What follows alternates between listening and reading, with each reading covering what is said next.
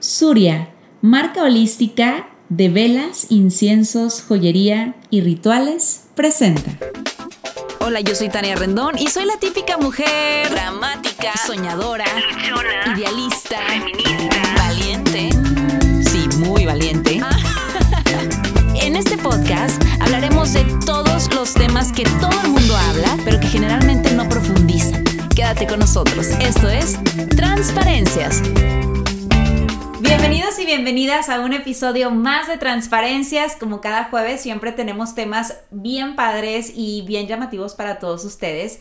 Y fíjense que cuando eh, decidimos hablar de este tema, inmediatamente se me vino a la mente todas las veces por las que yo pasé, primero que nada, por una dieta. Iba con un nutriólogo y con otro y con otro y con otro. Y siempre tenía el objetivo claro, estar más delgada y bajar de peso para verme mejor, para que la sociedad me aceptara, para eh, que mm, me aceptaran en tal lugar, para que me quedara ese pantalón talla cero y muchas otras cosas. Después de un camino de eh, pues mucho cuidado, de mucha intención, de mucho amor propio, entendí que para mí la dieta no era primordial, que para mí el compararme ya no era parte fundamental de mi vida, sino era estar sana desde adentro hacia afuera para yo poder compartirlo con los demás y así que todo mi mundo fluyera, ¿no? Porque cuando hay una cosa que en tu mundo interiormente no fluye, absolutamente nada fluye. Entonces, es por eso que me emociona muchísimo tener el día de hoy a dos chicas súper emprendedoras, súper creativas y súper conscientes, quienes son fundadoras de eh, un proyecto que se llama Bellezas sin tallas. Ellas son Laura y Joana. Bienvenidas, ¿cómo están? Hola Tania, mucho gusto. Muchas gracias por invitarnos y nosotros encantadas de estar aquí contigo. Yo feliz. También estoy muy bien y, creo que vamos a tocar temas muy interesantes y muchas gracias por darle el espacio a este tema y también por invitarnos. Pues gracias por estar aquí. Eh, como les digo, la verdad es que yo soy bien afortunada porque tengo un equipo de trabajo bien bonito que siempre andamos buscando pues personas que nos aporten primero que nada, que nos informen, que nos eduquen. Entonces, primero yo quisiera saber por qué nace esta iniciativa de Bellezas sin tallas. Uy, pues vas. Yo, la verdad es que en toda la licenciatura es como, ok, sí, sí, sí, la dieta, eh, tenemos que cuadrarle al paciente esto, pero se me hacía como un sistema muy cuadrado, arcaico, que no pensaba como en todas las necesidades que, que es, pues que involucra al ser humano, ¿verdad? Y luego también... Eh, con el tema ya más de la mujer, es como también las necesidades de las mujeres. Las necesidades que nos inventan, como lo decías, como el, el tenemos que vernos perfectas, si no es como que te vas a tener al rechazo de, de ciertas personas o ciertas características o estándares o de la sociedad. Entonces, yo dije, pues creo que es, es una manera de, de crear lo que no veo, ¿verdad? Creo que fue, fue lo primero de, yo no veo a nadie de mis colegas, al menos de mi generación, como haciendo esto, lo voy a crear. Después conozco a, que existe una comunidad y le digo a Laura, oye, se me ocurrió esto, lo hacemos, o sea, el proyecto. Hicimos como una lluvia de ideas del nombre, ni siquiera recuerdo cómo, cómo sucedió, pero pasó. Entonces, de ahí empezamos a, a leer bastante, a diseñar pues el contenido. Entonces así fue como nació y creo que el proyecto nació hace como dos años casi. Aproximadamente, sí. Y seguimos aprendiendo muchas cosas todavía. La verdad es que me encanta, yo no sé si ustedes se den cuenta como del impacto que tienen, digo, porque lamentablemente hoy en día nos encontramos en una sociedad que sí se basa mucho en lo que se ve, en lo que se dice, ¿no? Por ejemplo, hace 15, 20 años, yo me acuerdo que mi estereotipo a seguir eran eh, las niñas que salían en las telenovelas, ¿no? O sea, yo quería ser como Belinda, como Daniela Luján, yo quería estar igual de flaquita, de güerita y tener los dientes perfectos. Y de verdad me llegaba a comparar muchísimo en esa etapa de mi vida. Afortunadamente tuve unos papás que siempre estaban ahí y me decían, tú estás bien, no te preocupes. Y mira, mi mamá siempre era la que me decía, ¿para qué haces dieta? Porque yo quería estar a dieta todo el tiempo para verme igual de flaquita que ellas. Posteriormente, pues las revistas, yo era fan de 15 y más, este, la revista Tú, donde salían todos los artistas. Entonces yo veía todas con el cuerpazo y el traje de baño y preciosas de la cara, sin, sin acné ni nada. Y yo decía, yo quiero ser como ellas. Pero qué fuerte que desde ese entonces la sociedad nos está marcando un estereotipo de ser y nos dice que eso está bien. Entonces, si yo soy un poco más pasadita de peso, si yo tengo acné, si yo no hago una dieta, ¿yo estoy mal? Entonces supongo que de ahí surge como esa necesidad de su parte, ¿no? Claro, es, es básicamente tratar de habitarnos en cuerpos reales. O sea, que no es algo que vende. O sea, yo sé que la imagen es súper importante eh, en medios de comunicación. Tú deberías de, debes saberlo muy bien. Entonces, igual se siente mucha presión porque te dedicas a trabajar en televisión o te dedicas a trabajar en alguna otra cosa y por ser mujer ya tienes un peso más. Es como si tienes hijos, tienes que volver a tu cuerpo de antes y lucir perfecta.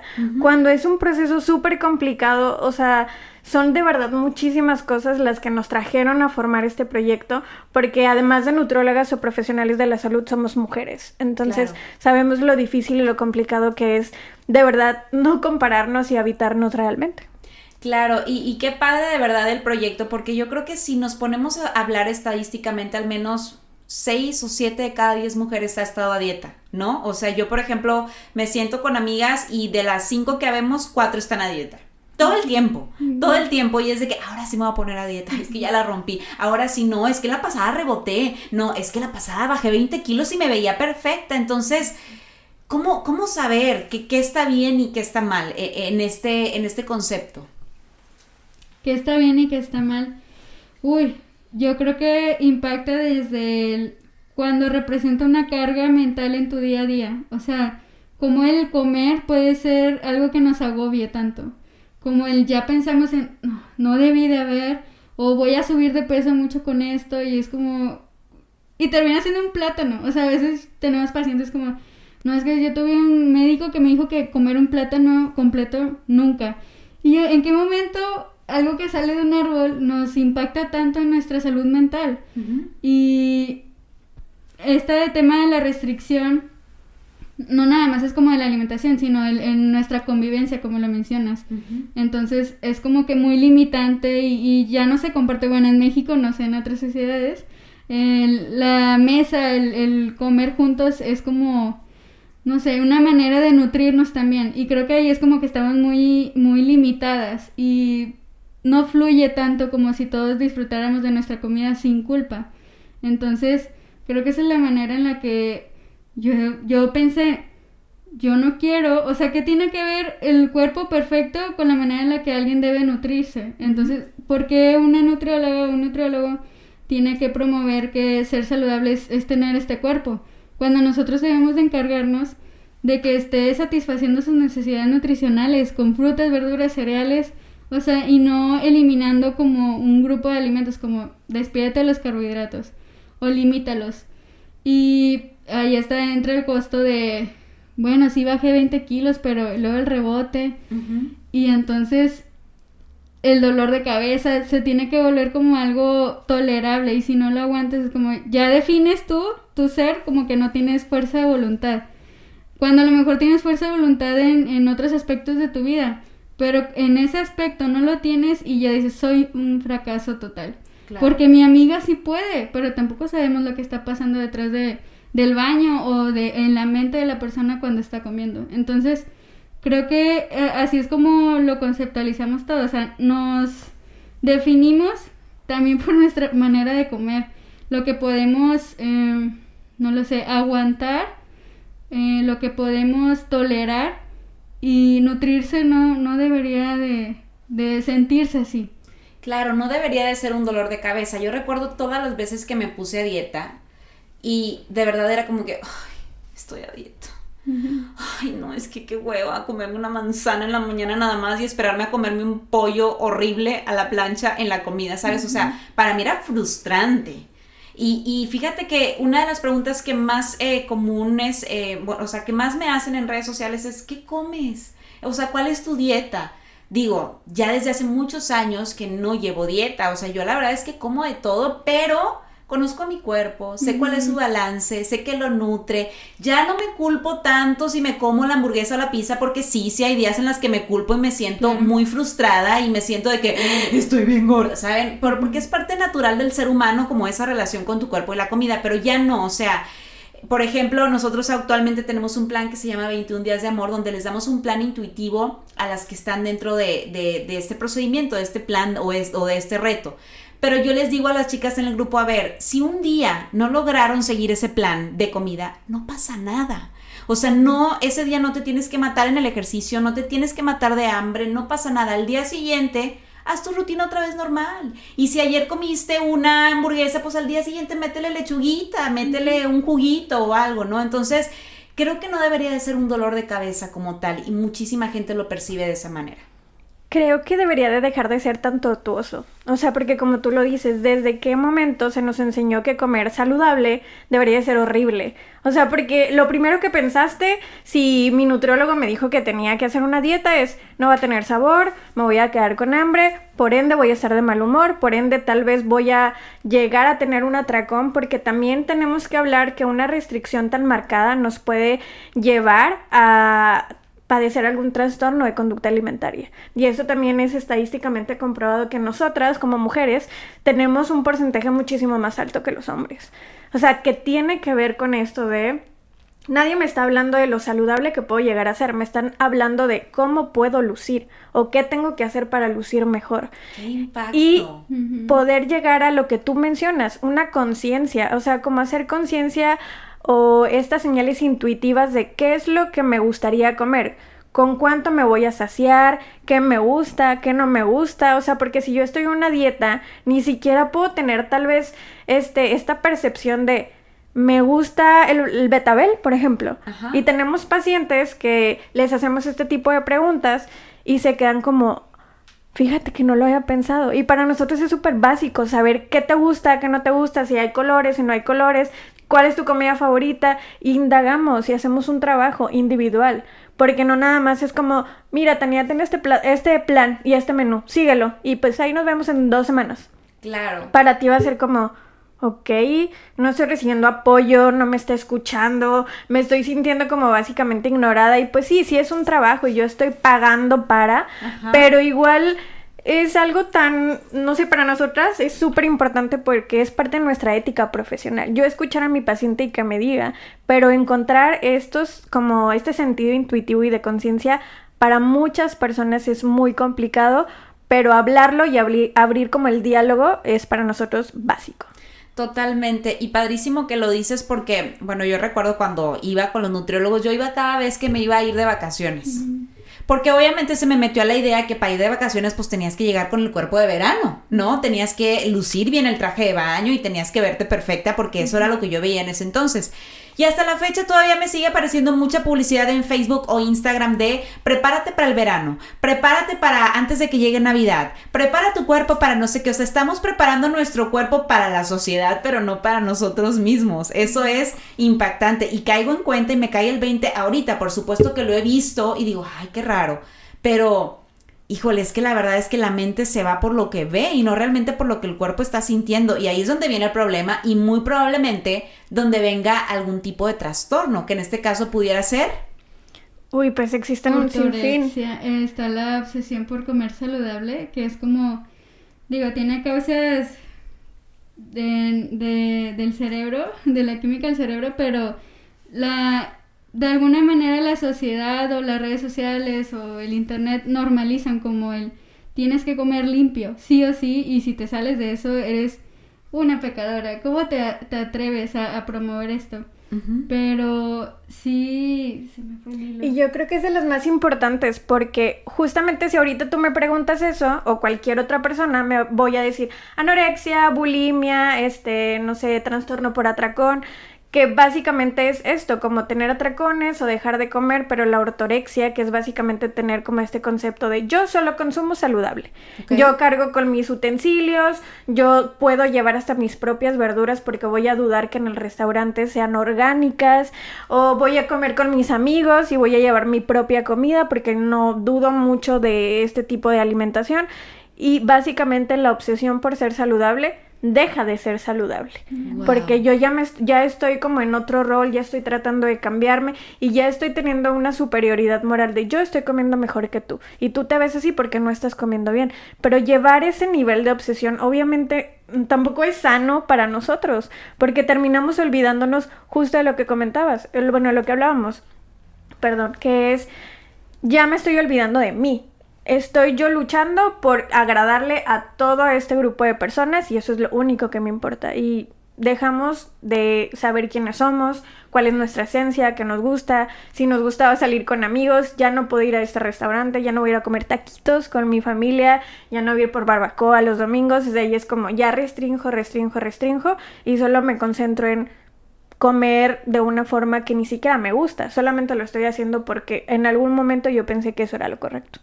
Claro, y, y, creo que hay una línea como muy delgadita entre hago la dieta súper estricta y lo hago una y otra vez y reboto y reboto, a la línea de, ok, perfecto, yo soy una persona que fluye, que disfruto con la vida, pero también, o sea, hay extremos. Siento que para todo hay un balance. O sea, el extremo de dejar, de decir, bueno, mi cuerpo, como lo que sea, yo me relajo y todo. Porque, por ejemplo, ay Alexa, perdóname que yo siempre te ponga de ejemplo, pero es que eres el ejemplo más vivo que yo veo, ¿verdad? O sea, mi mejor amiga, que es Alexa, yo la amo. Y Alexa toda su vida ha vivido en una dieta tras otra, dieta tras otra. Entonces, ya tiene, ella siempre lo ha compartido en sus redes, ya tiene ciertos problemas de salud, que puede ser incluso diabética, que puede tener muchas cosas, ¿no? Entonces, cada que va al doctor, el doctor le dice, es que cuida tu alimentación cuida tu alimentación. Entonces yo la veo y ella disfruta la comida, ama la comida, ella todos los días puede comer, pero ya no es un asunto, o sea, yo, yo puedo comer hamburguesa con ella todos los días, pero también es un asunto de decirle, oye, es que no nada más es el que disfrutes, también es tu salud, o sea, ya hay ciertos indicios de que si no empiezas a comer un poquito más saludable, puede pasar esto. Entonces, ¿qué le digo? ¿Qué estás esperando? ¿Llegar al punto bajo de, que ya te hospitalicen, que venga una enfermedad o, qué? O, por ejemplo, eso es, eso es lo primero. ¿Y cómo yo puedo a lo mejor decirle a ella, oye, a ver, acércate con alguien, porque ha hecho muchas veces dietas. Entonces, ¿cómo, cómo le podemos ayudar? Sí, te entiendo.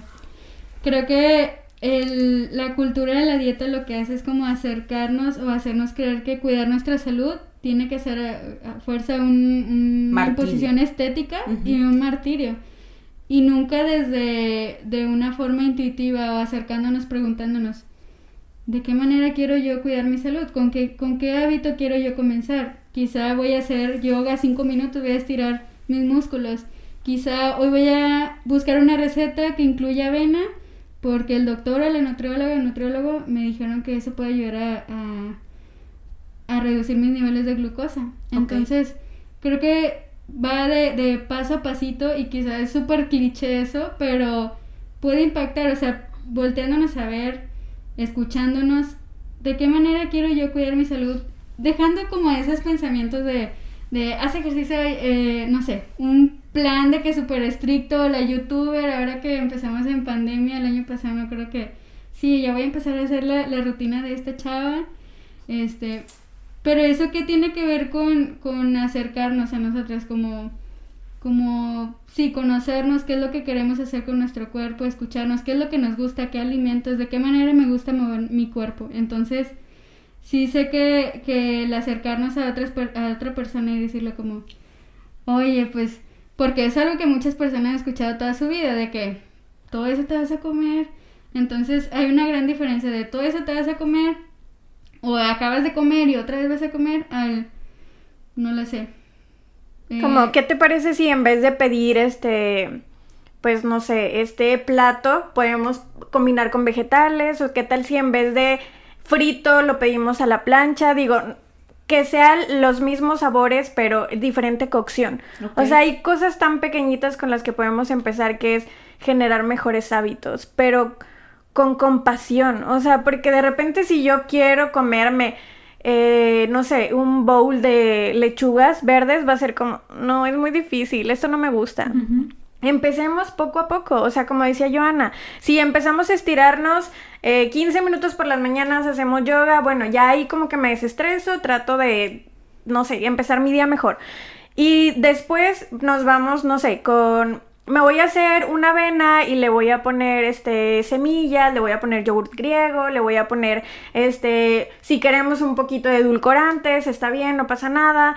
Entonces es como, ok, ya di un paso de yo ya desayunaba otra cosa y esto sabe rico, me gusta, e ir implementándolo poco a poco, no todo tan rápido porque nos puede llegar a agobiar y entonces viene la culpa de es que yo no sirvo para hacer dieta. Claro, y es yo no.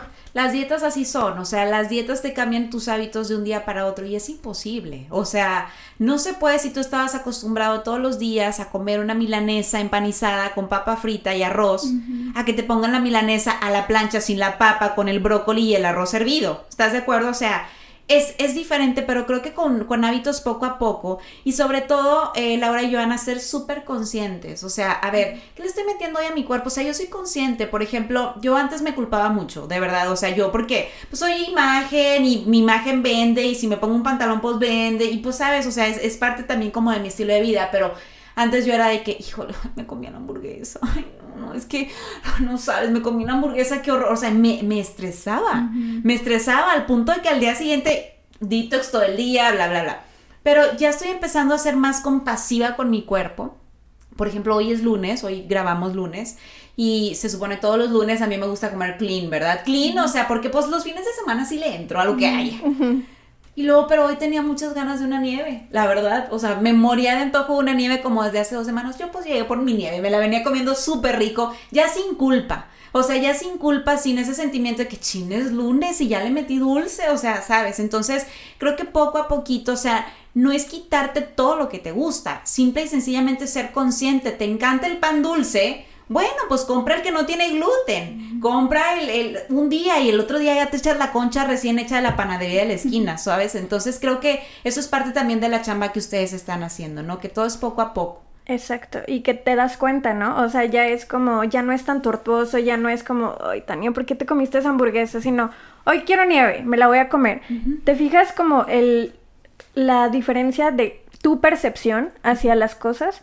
Obviamente de la Tania de antes, a lo mejor la Tania de hoy ha pasado mucho tiempo y lo que nosotros justo les decimos a nuestros pacientes es que esto no es una competencia, no, no necesitamos demostrarle nada a nadie. Los hábitos cuestan, se necesita disciplina, se necesita un poquito de esfuerzo, sí, no fuerza de voluntad, porque a nosotros nos choca eso de fuerza de voluntad y tú puedes, hay días que no, hay días que un, día tienes una hambre y otro día tienes otra hambre. Totalmente. No vas a querer lo mismo todos los días, entonces nosotros siempre hablamos que no es una competencia, que la compasión es súper importante porque es el proceso de sanar la alimentación, como cualquier cosa que hay que sanar, una relación amorosa, esta, una pérdida, no es lineal, o sea, es un altibajo, son muchas emociones. De repente estamos aquí, de repente estamos acá, aquí, acá. Entonces, tener mucha conciencia de eso. Hoy a veces voy a querer, o voy a querer, hoy no es una lucha constante y creo que es aprender a escuchar bien a tu cuerpo. Yo soy muy disciplinada y he generado hábitos en mi vida muy bonitos que me han cambiado la vida y me han servido mucho. Pero llegó una temporada de mi vida donde todos esos hábitos eran tan estrictos, tan así, o sea, así tiene que ser, a esta hora te levantas, a esta hora meditas, a esta hora el jugo verde, a esta hora la ensalada, que terminé con dolores de cabeza y neuralgia y muchas otras cosas. Entonces, cuando hablaba con mi terapeuta, le decía, es que odio levantarme a las 9 de la mañana, odio. Digo, yo me levanto a las 5, pierdo mi tiempo. Me dice, esta temporada de tu vida te está diciendo que tienes que levantarte a las 9 de la mañana. Tu cuerpo te está gritando que necesita un descanso, que necesita dormir, que necesita otro tipo de alimentación, otro tipo de rutina. Entonces ya aprendes compasivamente y ya no me estreso si no medito a las 5, ya medito a las 10 o en la noche, a las 4 o a las 5, a la hora que encuentre tiempo, ¿no? Pero la gente cree que para creer, crear estos hábitos y mejorar tu cuerpo y mejorar tu vida y ser exitoso, todo tiene que ser desde temprana hora o hacerlo a tal día o hacerlo de esta manera y creo que así no funciona, o sea, todos somos, o sea, no somos lineales, somos ruedas de la fortuna, subimos y bajamos, vamos y es una lucha constante, ¿no? Exacto, y que nadie está exento de esto, o sea, por ejemplo, Joana odia correr, o sea, hizo este hábito como de que voy a ir a correr con mi novio y de repente fue como, ah, pues éxito. Y de repente me dijo, la odio correr. O sea, se dio cuenta que ese no era lo que a ella le gustaba. Entonces hay que buscar qué me gusta. A mí nos gusta el yoga, hacemos yoga, este, tratamos de mover nuestro cuerpo, bailamos. No tiene que ser un entrenamiento de CrossFit, de una persona matutina, no somos personas matutinas, nosotras en lo personal no somos. Por ejemplo, el ejercicio por la noche, hacer estiramientos otra vez, buscar qué me gusta, la natación, no me gusta el gym, que salir a correr con mi mascota, algún otro deporte, no sé, ir indagando para ver cómo puedo hacer yo para mover mi cuerpo que no tiene que ser específicamente algo. O sea, no significa que porque, no sé, en redes sociales me, me pasen una rutina, quiere decir que yo forzosamente la tengo que hacer. Puedo buscar algunas otras opciones. O sea, que no tengan que ser tan estrictas. O, sí, o sea, como tú dices, y aparte, nosotros somos fan de terapia y creemos que la terapia acompañada con un proceso nutricional puede ser algo muy integral y, nos gusta mucho siempre como compartir ese dato. Totalmente. La mayoría de nuestros pacientes eh, van a terapia o vienen de terapia, o sea, como que se dan cuenta que es momento de, de hacer un cambio de hábitos, incluyendo lo, lo, la alimentación. Entonces, aquí es donde nosotros marcamos como, ok, esto lo trabajas en terapia esto es de nutrición, pero marcar la línea y que ellos se identifiquen, porque hay veces que, que vienen creyendo que necesitan seguir una dieta o cambiar su alimentación, cuando en realidad su autoconcepto, su autoestima aún no está tan trabajado. Entonces, es como, bueno, podemos empezar con esto y cuando tú te sientas lista, aquí vamos a estar. Y nos ha pasado de pacientes que regresan después de un año, ya estoy lista. Claro. Es el proceso de cada quien, podemos a medio año, un mes, es el proceso de cada quien y es respetar, que es como lo, que hablamos hace rato de, es que a mí me preocupa alguien más. Podemos estar ahí, nosotros podemos ofrecer ciertos alimentos o, oye, ¿me acompañas a esto? Este, oye, vi esta rutina de yoga, me interesa, me interesa compartir este, esta actividad contigo. Este, y creo que eso es parte de, porque no podemos tomar las decisiones por los demás. Incluso como nutriólogos es como, a mí me gustaría que tú te dieras cuenta que eres más que tu cuerpo, que eres una persona talentosa, brillante, súper compasiva con los demás, pero tenemos que ser compasivos con nosotros también. O sea, volteate a ver a ti también y ve lo que necesitas. Y aquí vamos a estar acompañándote, o sea, como tus amigos, ¿verdad? O amigas.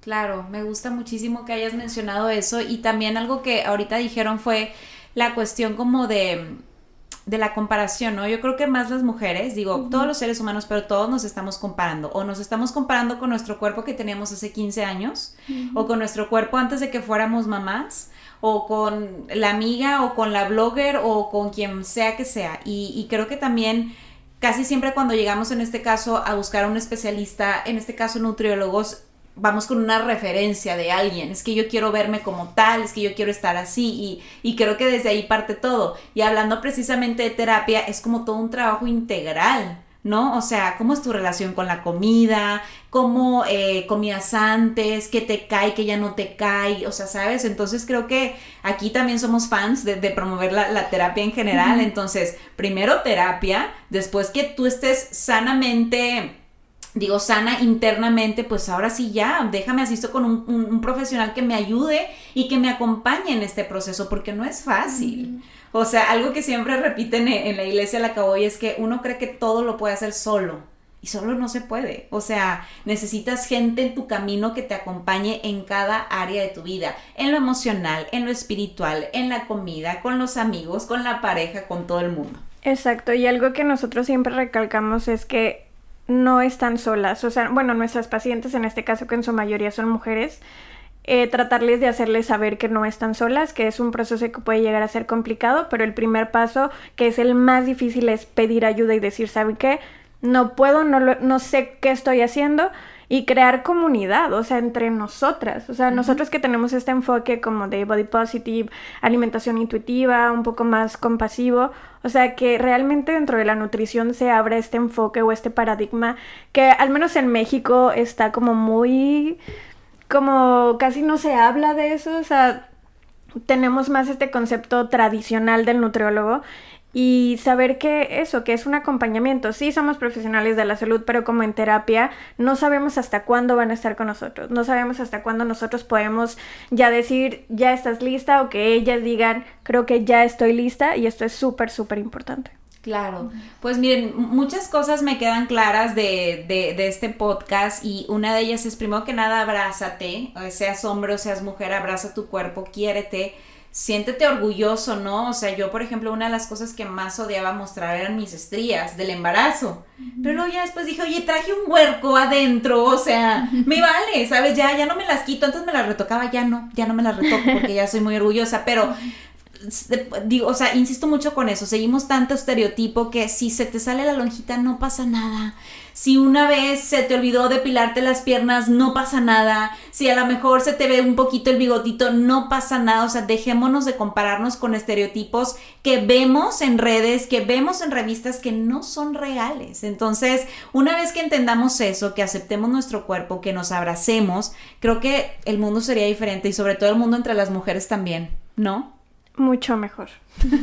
Definitivamente, chicas, pues yo quiero hablar con ustedes mucho tiempo, pero se nos va eh, este espacio y estos minutos. Entonces, platíquenme por favor dónde podemos contactarlas y si alguien también requiere de algún tipo de consulta, cómo las, las pueden también contactar. Nos encuentran en Instagram y Facebook como Belleza Sin Tallas, doble S, como lo comentabas. Este, en caso de requerir algún servicio de nosotras, ofrecemos consulta ahorita por el momento en línea nos escriben por mensaje directo y ya las estaremos agendando. Y váyanse a dar una vuelta a los posts de Instagram y Facebook. La verdad, hacemos todo nuestro trabajo y nuestro amor en esas publicaciones. Tratamos muchísimos temas, aparte de la alimentación intuitiva, como los derechos eh, humanos, que para nosotros son súper importantes, y que no estamos radicalizando o estamos promoviendo que la obesidad o las personas gordas estén mal, porque esa es una manera de, nombrarlo, sino que todos estamos en un mismo, en, una misma comunidad y entonces no, no deberíamos de ser violentos con otro tipo de cuerpos y pues esperemos que, que se vayan a dar una vuelta y que les guste todo no deberíamos de ser violentos con nada, ni siquiera con tipos de cuerpo, ni absolutamente nada. Al final, cada persona decide qué hacer con su cuerpo, con su vida, con su alimentación, con todo. Y si tienes a lo mejor eh, cercanos o, gente que te quiere y que de alguna manera compasiva te quieren ayudar, bueno, podemos parar las antenitas, ¿no? Pero bueno, al final nadie estamos obligados a nada y no tenemos por qué violentar absolutamente nada. Entonces, chicas, les agradezco muchísimo que hayan estado conmigo. Gracias y felicidades por lo que hacen. Yo creo que cada vez hay más personas que están levantando la voz y que están este, luchando por los derechos en general. Entonces, qué padre que ustedes sean unas de ellas. Y pues felicidades por su cuenta. ¿Algo más que quieran agregar?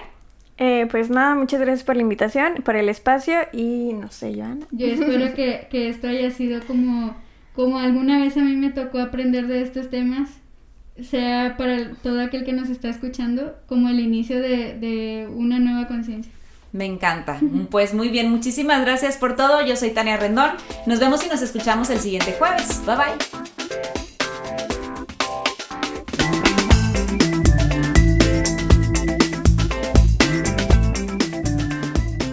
Suria, marca holística de velas, inciensos, joyería y rituales, presentó.